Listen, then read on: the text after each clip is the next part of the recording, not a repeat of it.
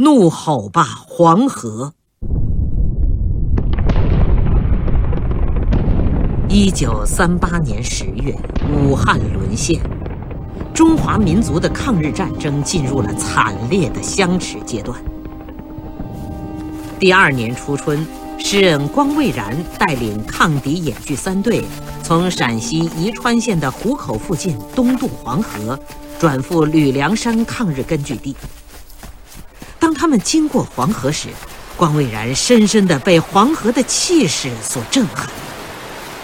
只见滔滔黄河水滚滚向东流，惊涛骇浪扑面而来，虎啸龙吟之声如雷贯耳。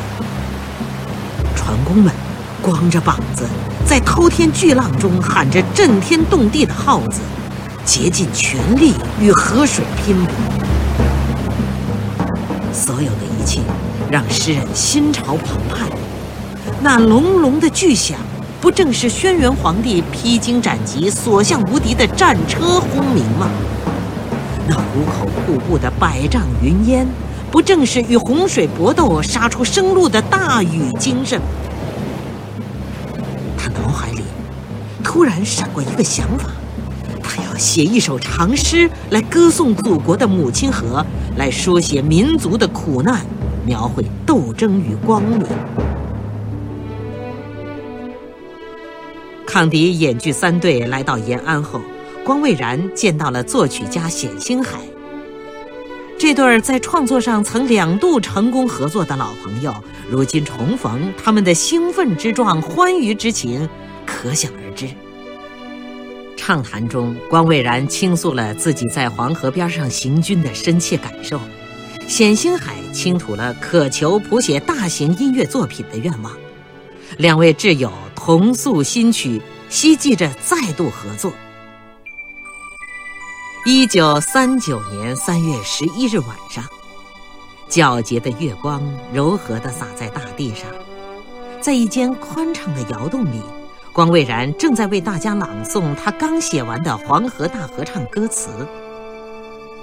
他坐在靠窗户的土炕上，面前摆了一张桌子，上面几盏油灯的火焰照亮了他手里的歌词稿。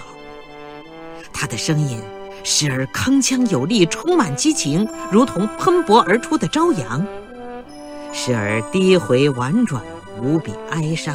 如同暴风雨中折翅的小鸟，时而行云流水，欢快流畅，如同黎明中穿过雾霭的林间小溪；时而气势雄伟，苍凉悲壮，如同那浊浪排空的怒吼中的黄河。抗敌演剧队队员们的每一颗心，都随着抑扬顿挫的诗句节奏跳动。当听完最后一句，向着全世界劳动的人民发出战斗的警号，整个窑洞一片寂静，随即掌声响彻窑洞。掌声中，一直坐在门边的冼星海激动地站起来，一把将稿子抓到手里，斩钉截铁地说：“我有把握把曲谱好，一定能。”谱曲的过程。异常艰苦，但是就在六天后，冼星海竟然谱出了《黄河大合唱》的全曲。仅仅六天，简直是一个奇迹。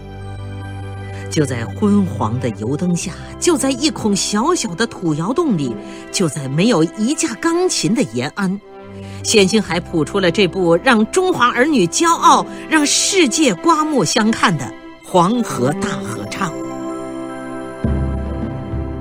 四月十三日晚上，抗敌演剧三队正式演出《黄河大合唱》。首次演出的地点是延安最大的礼堂——陕北公学礼堂。此时正是春暖花开的时节，意气风发的光蔚然披着半身多长的黑色斗篷，站在舞台中央担任朗诵人。他充满激情地挥舞着右臂。向黄河倾诉我们民族的灾难，怒吼吧黄河，向着全中国受难的人民，向着全世界受难的人民发出战斗的警号。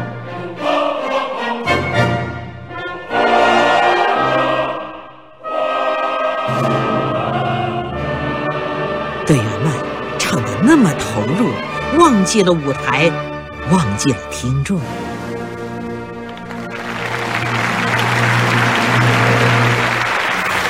演出一结束，台下立即爆发出热烈而持久的掌声。延安的军民完全被这深沉激昂的歌声打动了，完全被这部作品伟大的气魄感染了。因为这部作品表达了大家共同的心声：怒吼吧，黄河！中国人民澎湃的抗日斗志一定能战胜侵略者，保卫家园。些年，我们一起读过的课文，《中国之声》诚意制作。